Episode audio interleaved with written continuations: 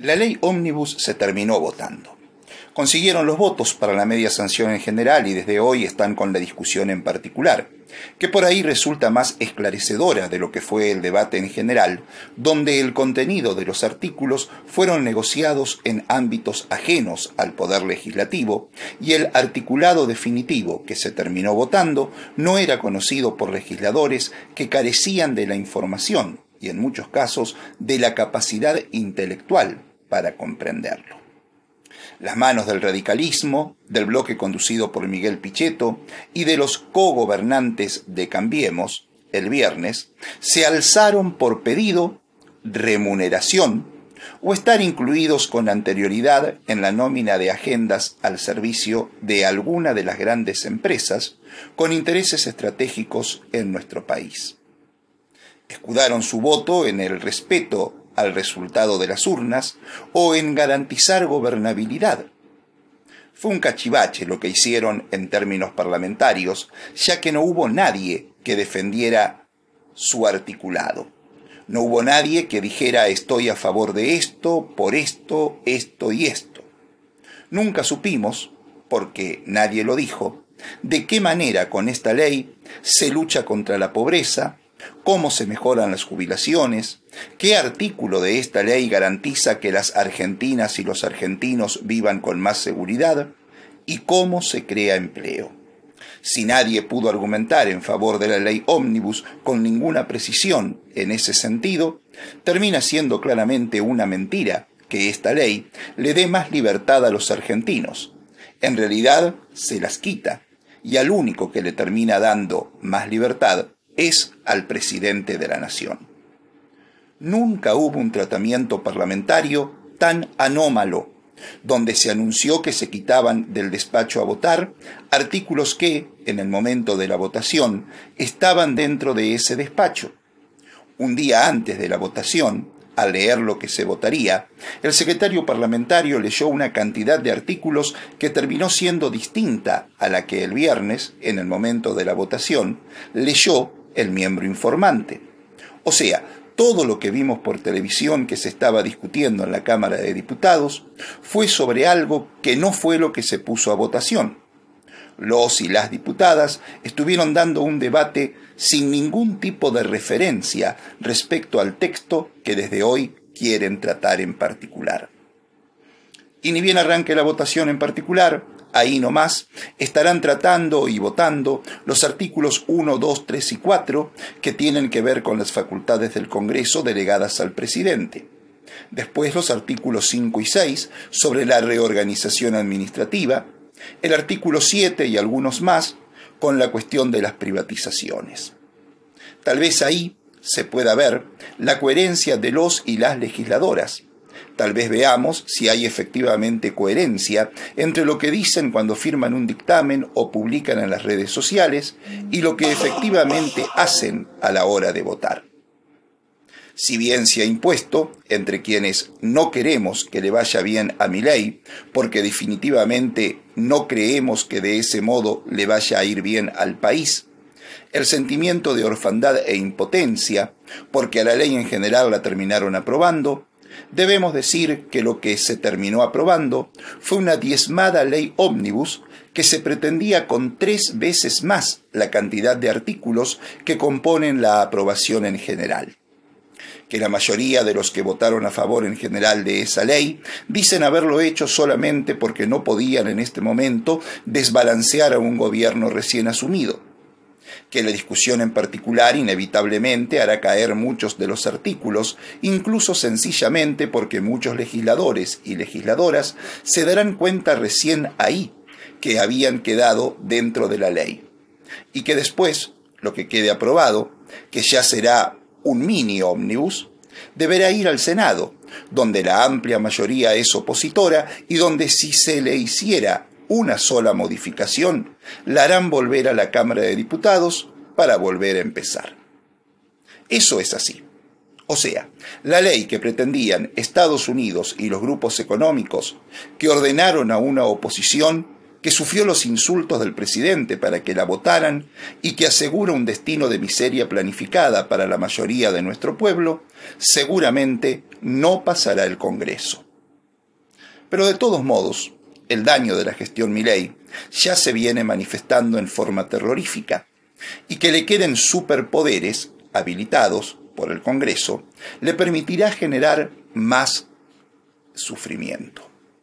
Y a eso, quien lo tiene claro y se planta en una posición que lo coloca como el que verdaderamente lidera el agite de la resistencia, y no solo en La Pampa, es el gobernador Sergio Silioto, que la semana pasada, en su visita 25 de mayo, para anunciar la incorporación de un anestesista y la construcción de dos viviendas de servicio en el predio del Hospital Jorge Aguad, expresó que la gente votó a un presidente, no a un monarca, y explicitó, nosotros fijamos una oposición de pertenencia ideológica mirando una Argentina federal.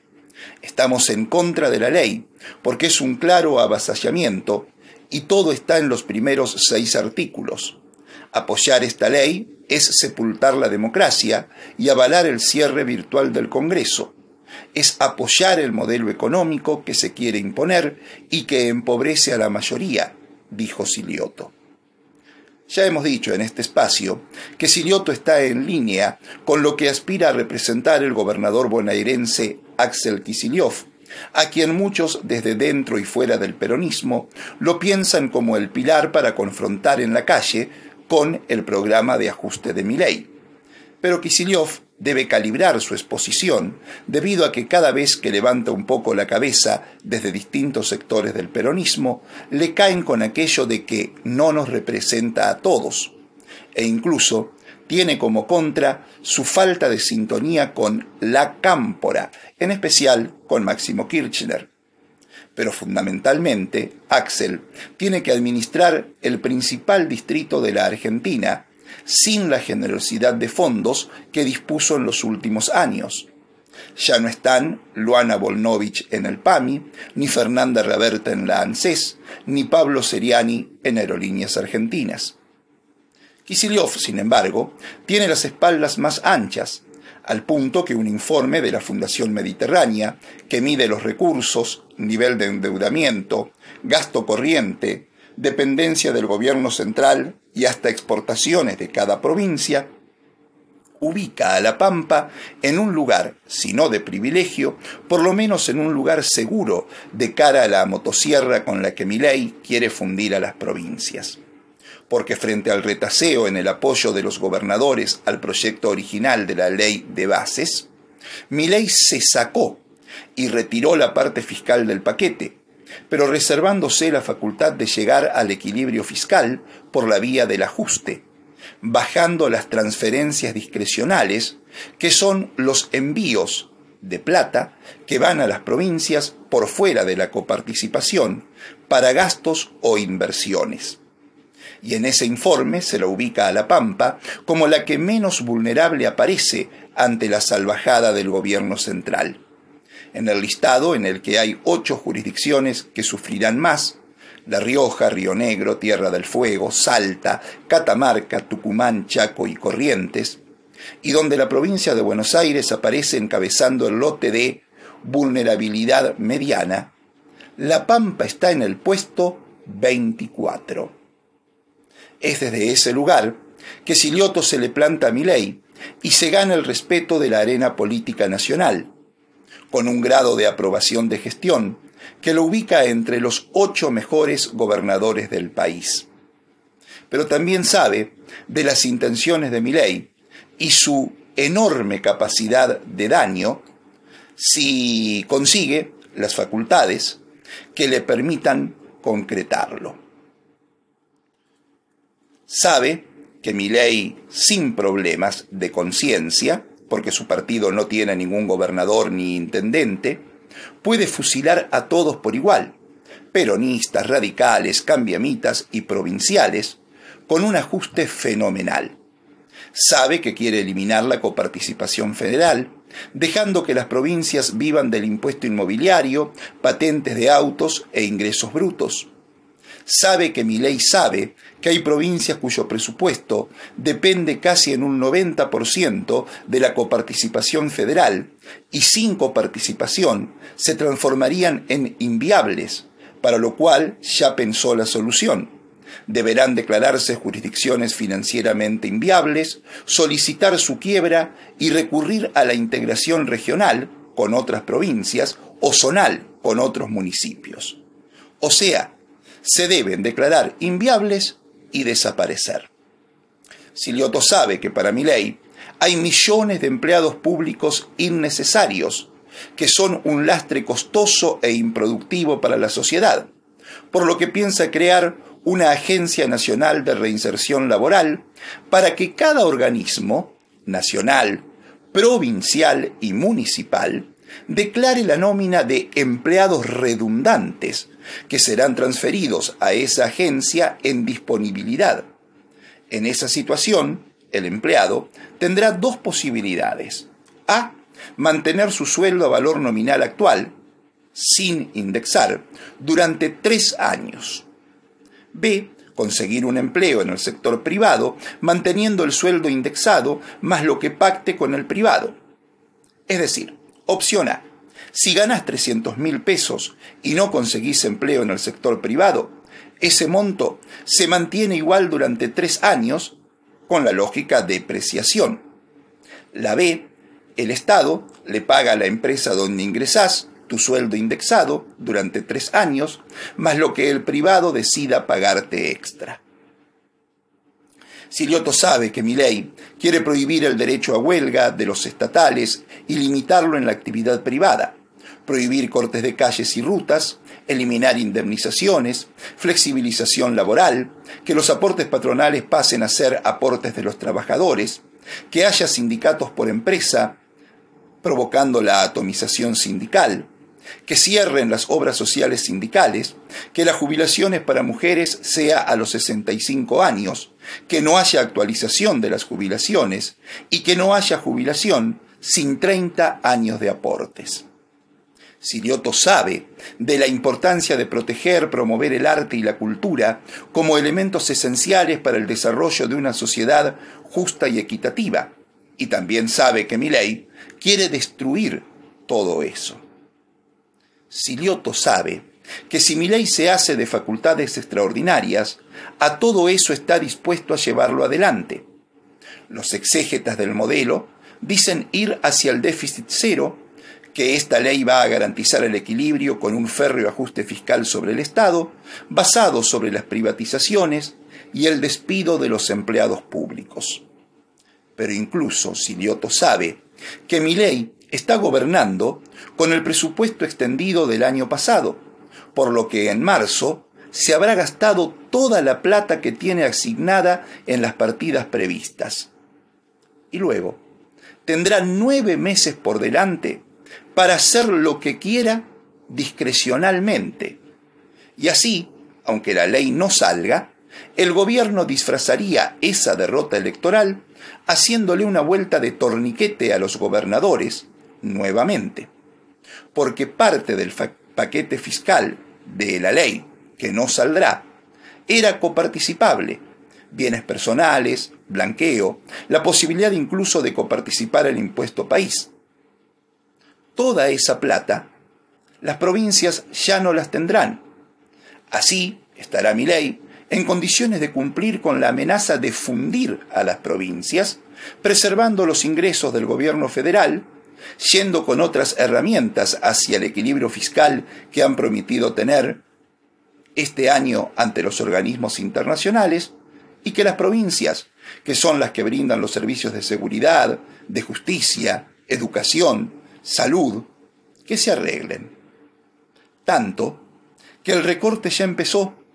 Desde el 10 de diciembre, Nación no está enviando el dinero de los contratos firmados para obras públicas en La Pampa proyectado anualmente, se trata de 89 mil millones de pesos que este año La Pampa no recibiría de Nación. Hubo despidos de más de 120 trabajadores del Procrear que estaban levantando barrios en Santa Rosa, en Tuay y General Pico, donde la intendenta Fernanda Alonso ya dio por perdida la obra de desagües para la zona oeste que ya había sido licitada y teme por la continuidad del acueducto. El cumplimiento de las amenazas también ya empezó. El ministro de Economía había advertido que recortaría las transferencias discrecionales que Nación envía a las provincias si los gobernadores no acompañaban la ley ómnibus. Silioto, sus diputados, Lichi Marín y Ariel Rauschenberger, la rechazaron y La Pampa forma parte de los 14 distritos que no recibieron ni un peso durante el 2024. No recibió La Pampa un solo peso desde Nación durante el mes de enero.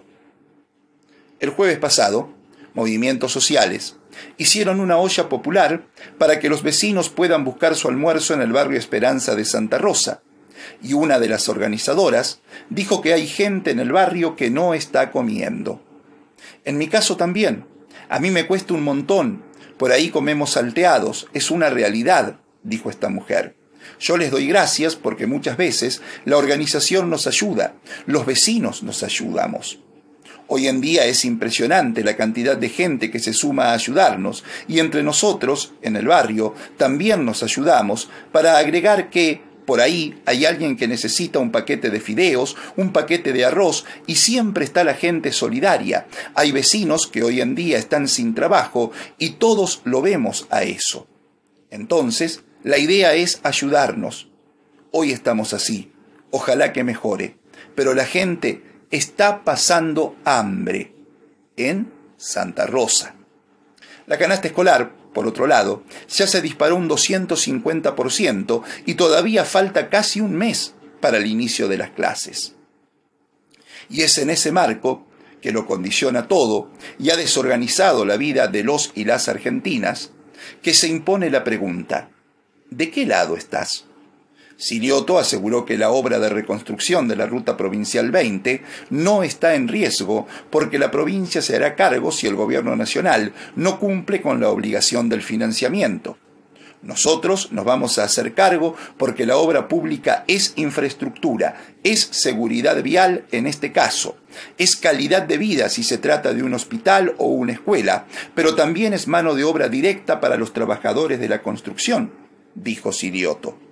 El gobernador también dispuso medidas para contrarrestar la desregulación de los precios de los medicamentos, obligando a las farmacias que atienden afiliados al SEMPRE que informen todas las opciones de una misma droga recetada para que el empleado o empleada pública tenga la opción de consumir la de menor precio. Por otro lado, ya en las colonias de vacaciones del Plan Provida de este verano, se advirtió que hay niños que van sin desayunar e inmediatamente el gobierno provincial destinó casi 165 millones al programa alimentario Nutrir para la nutrición de niños, niñas, adolescentes y adultos mayores que allí asisten en todas las localidades de La Pampa. Y ante el avance del Sálvese quien pueda, que propone el libertario, con el programa Después de Hora, dispone el fortalecimiento de redes de contención, brindando acompañamiento con nuevos espacios de intercambio para niños, niñas y adolescentes de 6 a 16 años, con el propósito de que no caigan en el individualismo. Los intendentes del norte pampeano destacaron el permanente apoyo que reciben del gobierno provincial en estos tiempos de crisis económicas profundizada por el gobierno nacional. Así lo destacó Oscar Varas, el jefe comunal de Caleufú, al valorar el plan habitacional Mi Casa, que no solo permite construir y entregar viviendas sociales, sino que repercute positivamente en la economía del pueblo, dijo. Lo mismo que Jorge Sosa, mandatario de Arata, que pronosticó que se deberá seguir trabajando juntos con provincia frente a este contexto tan preocupante donde Nación ha achicado la plata a nuestro Estado, observó. Silioto definitivamente está parado en la vereda de enfrente a la de Miley e insistirá con el modelo de producción y trabajo, de crecimiento con inclusión, de bienestar social creciente, a partir de un Estado ordenador, eficiente, dinámico, abierto y presente. De los diputados pampeanos que votaron a favor de la ley ómnibus, los macristas Arduán y Maquieira y la radical Marcela Colli, nadie puede dudar de qué lado están, ¿verdad? Simplemente lo hicieron por una cuestión antiperonista. Cínicamente lo expuso el cordobés Rodrigo de Loredo, que sin ningún argumento, haciendo una cantidad de circunloquios, cayó finalmente en que ellos son el partido de la responsabilidad y el peronismo el partido del fracaso de la justicia social, dijo. Ahí se alineó la Coli, docente jubilada que trabajó en las escuelas públicas de La Pampa, que cobra sus saberes como jubilada de la Caja Provincial y se beneficia de la cobertura de la obra social de las y los trabajadores del Estado pampeano. Parece que esa razonabilidad que les había comunicado a los representantes del colectivo de artistas que no veían la ley, la encontró en el liso y llano antiperonismo ni hablar de Martín Maquieira, que justificó su voto descolgándose con que los peronistas son un peligro para la patria. Ya los ha juzgado el sistema judicial, los han juzgado los argentinos con el voto y los juzgarán por infames traidores a la patria. Eso dijo Martín Maquieira. Y son los legisladores provinciales de la oposición, macri radicales y tiernistas, los que al acordar dificultarle el quórum al oficialismo, parecen claramente hacerle un guiño a mi ley. A Silioto lo paramos acá, parecen decirle. Ese alineamiento de la OPO en La Pampa hará imprescindible que ninguno de los diputados oficialistas y en ningún momento saque los pies del plato, porque incluso con todos ellos en fila, al Partido Justicialista no le alcanza para tener quórum. De inmediato la pregunta, todas y todos ellos, comparten la misma vereda? No se podría dudar de los empresarios pampeanos. Es que por más que sufrieron en enero la caída brutal de casi 30% en sus ventas, la Unión Industrial de La Pampa, la Asociación Empresaria Hotelera Gastronómica de La Pampa, la Cámara de Comercio, Industria y Servicios de Eduardo Castex, la Cámara Empresaria Minera de la provincia de La Pampa, el Centro de Industria y Comercio de Realicó, la Cámara de Comercio, Industria, Producción y Servicios de General Hacha y la Cámara de Comercio, Industria y Producción de La Pampa, desconociendo toda la ayuda que han recibido durante las últimas décadas del gobierno provincial, se negaron a cerrar sus puertas el 24E, cuando La Pampa se le plantó a Milei en aquella histórica movilización. ¿Y la intersindical? ¿Y la UTELPA? ¿Qué?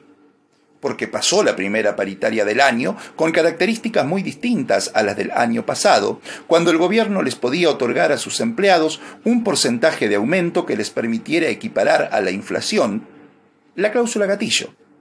Esta vez solo pudo disponer de un aumento del 10%, lejos de la inflación que celebró Milei y por la cual decía que a Caputo habría que llevarlo en andas del 30%. Los sindicatos rechazaron la propuesta y la calificaron de inaceptable. La mesa intersindical, que nuclea a la mayoría de los gremios estatales de La Pampa, ya avisó que hará asambleas y un plenario de delegados para decidir qué postura van a adoptar. La situación es dramática en cuanto a las circunstancias económicas, pero desde el punto de vista político, es este el momento para definir de qué lado se está. El diputado nacional José Luis Espert, al cierre de la votación en general de la desguazada ley ómnibus, dijo que viene una Argentina cuyo centro es el valor del individuo y no colectivos innominados como la patria. ¿Quiénes en La Pampa están del lado expert de la vida?